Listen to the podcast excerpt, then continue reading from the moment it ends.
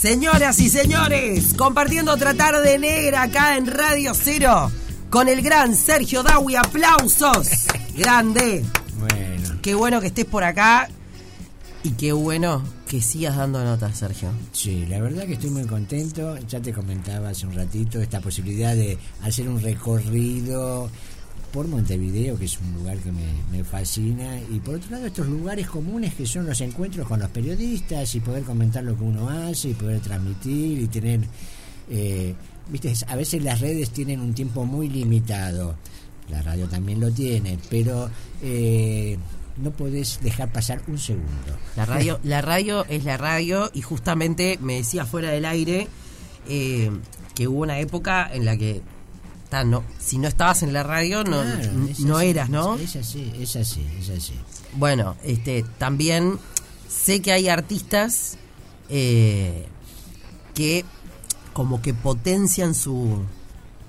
mira la que voy a inventar, la frase, la, la palabra que voy a inventar en este momento. A ver. Que potencian su artistismo. Pero se entendió lo que quise decir o no? Muy bien, se entendió. Mi profe de, lingüística decía, si tenés la raíz de la palabra, defendela. que potencian su artistismo justamente por no dar notas, por ejemplo. Sí. ¿No? Bueno, cada uno es cada uno, cada cual es cada cual. El misticismo eh, puede servir para algunas cosas. Exacto. Pero a la gente... Eh, le, gusta conocer más de, sus artistas, eh, más allá de hablar de vías privadas o no. Sí, sí del artista del artista en sí mismo. Em, estuvieron el sábado y explotó todo. Sí, la verdad, muy contentos. Eh,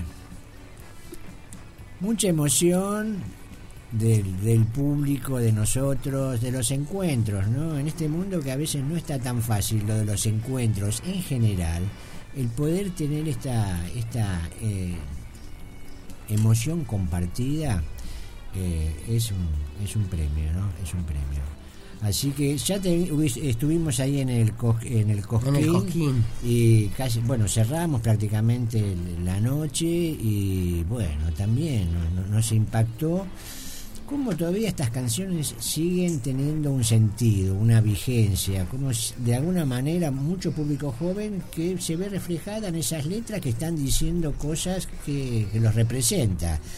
Eh, yo no sé si el, mundo uno lo siente que ha cambiado mucho, pero hay ciertas eh, constantes que se mantienen, ¿no? Absolutamente. Yo estuve, no en este sábado, pero sí estuvimos todos, Radio Cero transmitió el, el, Cosquín. Sí.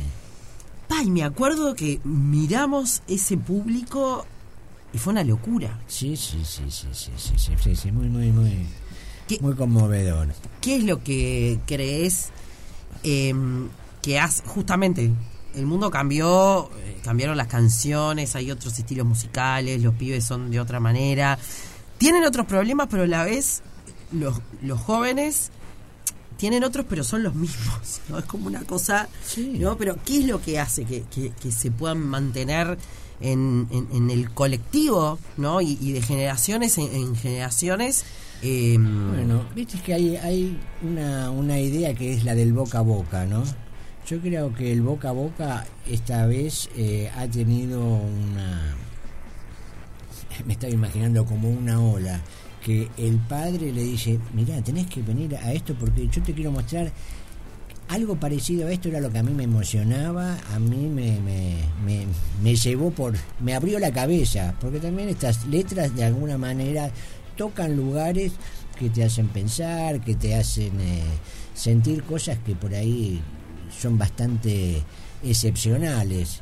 Y el momento del show en donde, bueno, es una, una circunstancia única en donde tirás, eh, tirás todo por la ventana y sos de otra manera que no sos ni en la oficina ni en tu casa, sos, te sale otra persona. Entonces también de alguna forma son un montón de elementos que hacen que la gente se sienta convocada, ¿no? Y se sienta ligada a eso y que los jóvenes vuelvan a, tener una, otro tipo de referencia, aunque por ahí en los números la música urbana eh, ocupa un espacio eh, bastante diferente, pero bueno, eh, vemos cómo esto que estamos haciendo sigue creciendo y bueno, lo vemos aquí, ya el próximo 11 de agosto estaremos nuevamente en la sala y bueno, un gustazo.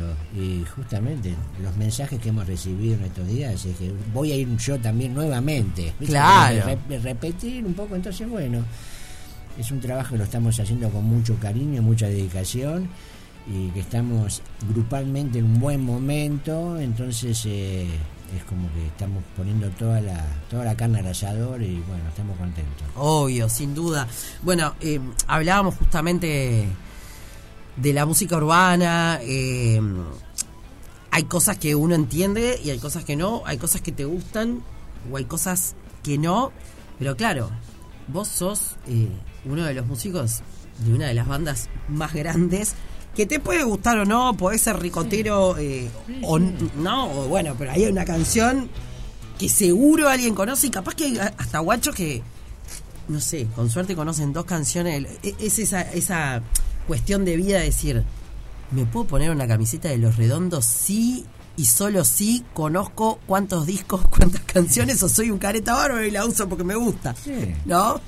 Así es, así es. Em, pero me refiero a, bueno, vos que justamente sos eh, músico, que formaste parte de una de las bandas más grandes y que ahora de algún modo, bueno, se continúa con este, con este legado, estas canciones que siguen sonando. Em, ¿cómo, ves eh, el, escenario o la escena musical eh, en este en este momento a nivel mundial, no? mira, la verdad que por un lado te voy a decir, te voy a, me voy a sincerar que no estoy tan informado porque tampoco estoy tan atraído por la música actual. Hay algunos artistas como vos eh, que, realmente me parece que han encontrado una forma de también eh, hacer este tipo de música, pero con banda, entonces que le da otro calor. Eh, pero bueno, hay una, historia, hasta te diría generacional, que no, me siento medio así alejado, ¿no? Entonces, eh, por ahí sigo escuchando los clásicos y bueno, es lo que, lo que me toca, ¿no? Obvio.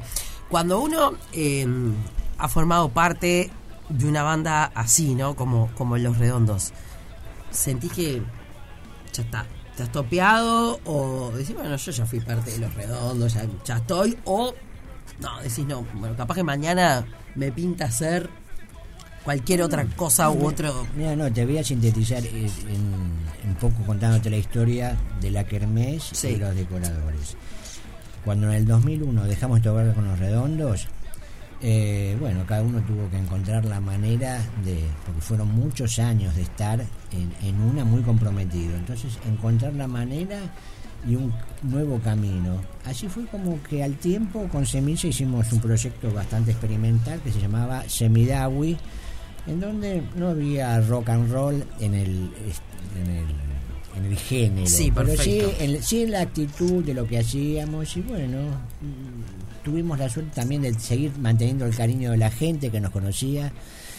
Y poco a poco... Eh, después de recorrer Argentina varias veces, venir acá también, en un momento un, amigo que nos producía nos propone, ¿por qué no juntan parte del el pasado a este presente tan interesante que tienen? Bueno, entonces dijimos, bueno, vamos, lo llamamos a Walter Sidotti, baterista, que estaba con una banda y bueno, se sumó, hicimos un show en donde primero tocaba Semidawi, después el Comando Picles, que era la banda de él, de Walter, y al final tocamos unos temas redondos. Hasta que en un momento eh, sucedió de que Enrique Sims necesitaba tener ahí un apoyo, hicimos un, nos propusieron hacer un show para, para ese evento.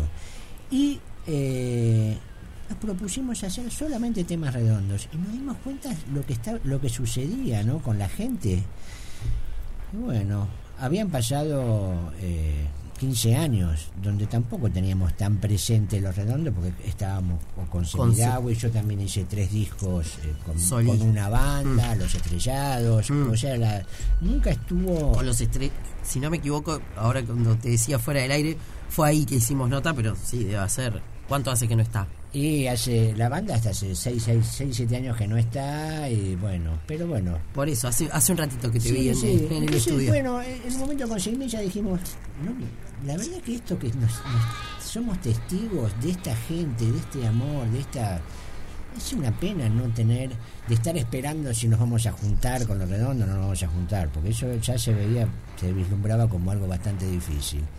Así que salimos con esto así, sin ningún tipo de especulación, eh, y bueno, y se fue dando. Y bueno, en este momento estamos con Tito Fargo, que es un redondo de la primera época, de los dos primeros discos. Hernán Amberry, que también redondo de, como segundo baterista en la última época redonda y que también participó con el indio trabajando así como director musical de los fundamentalistas. Y bueno, somos cuatro redondos y la opción de poder tener invitados cantantes de distintos géneros, mujeres, eh, cantantes de tango, de heavy metal, pero que interpreten esas canciones. Fue una, una, una coincidencia y una, viste, se alinearon los planetas. Y bueno, creo que de alguna forma no somos los redondos, pero hay un espíritu en el encuentro que se mantiene y también en una necesidad de la gente. Entonces eh, disfrutamos, disfrutamos de, de, esto, ¿no? Y nos sorprendemos, ¿no? Cuando vemos desde el escenario caras jóvenes, jóvenes, jóvenes, porque en principio dijimos, bueno, será para todos los jovatos como nosotros, que, que, bueno, quieren tener una, una, experiencia nostálgica, pero no, esto es de presente. no, no, no, es... Eh, a ver, ustedes son parte de pero la gente sigue siendo eh, redonditos, ¿no? Exacto. Eh, viejas y nuevas generaciones, y yo lo veo con, con, con, sobrinos, ¿no? Que por ahí le hablas de, no sé, de X banda recontra conocida. Sí, sí. A mí me pasa con generaciones acá que le decís, ¿quién es Jaime Ross? Y te dicen, ¿eh? Y te querés matar. Sí, sí, sí, Pero le decís lo redondo, o de repente Soda Estéreo, no sé, Chicos que me dijeron, ah, no, yo conocí persiana americana por Agapornis. Pero bueno, y después supe que era de esa estéreo, bueno, no importa. Por lo menos la conocieron, ¿no? Y bueno, pues con eh, eh, la energía que vimos en ese cosquín fue pero demencial. Sí, sí, sí, sí, sí, Ya habíamos tocado en el cosquín de, Argentina y también en, en, obras afuera, o sea, también vimos ese, esa, esa alegría que por ahí son por ahí son dos horas eh, que les cargan la pila por un buen tiempo. Obvio, obvio. Y sobre todo alguna generación así, lo que estamos un poco más grandes, que ya tenemos hijos. eh, ¿Te olvidaste por un rato? Sí, sí. yo creo que es impagable. olvidarse por un rato y es muy difícil estar solamente en el presente sin tener en cuenta lo que pasó o lo que viene. Pero solamente, y yo creo que esto es una de las, características, vivir el presente a full, entonces te sacan la camiseta, se quedan en cuero. Claro. Y, si, si alguien se cae, hay uno que lo levanta. Entonces hay una historia de fraternidad que, bueno, que siempre existió y que también eh, para mí me parece conmovedor eso, que te caes y te levantan y seguís bailando. Obvio, seguís bailando, seguís agitando. Capaz que no haces el mismo pogo que hace 20 años, a vos que nos estás escuchando del otro lado, eh, pero no importa, porque vamos a andar más o menos todos en la misma. Así, que eh, si la remera de los redondos te queda chica, te haces una nueva de la Kermés que venden venden venden este merchandising. Perfecto. Estuvieron el sábado pasado, explotó todo, hay una nueva oportunidad para el 11 de agosto, eh, viernes. Viernes 11 de agosto en la sala del museo. Eh, las entradas están a la venta por Red Tickets no se lo pierdan. Eh, ¿cómo, ¿Cómo organizan este, la cuestión de canciones que van a que van a elegir, que, van a hacer? ¿Cómo se ponen de acuerdo? Bueno, en realidad eh, todos los primeros discos son la de pulsión de la banda.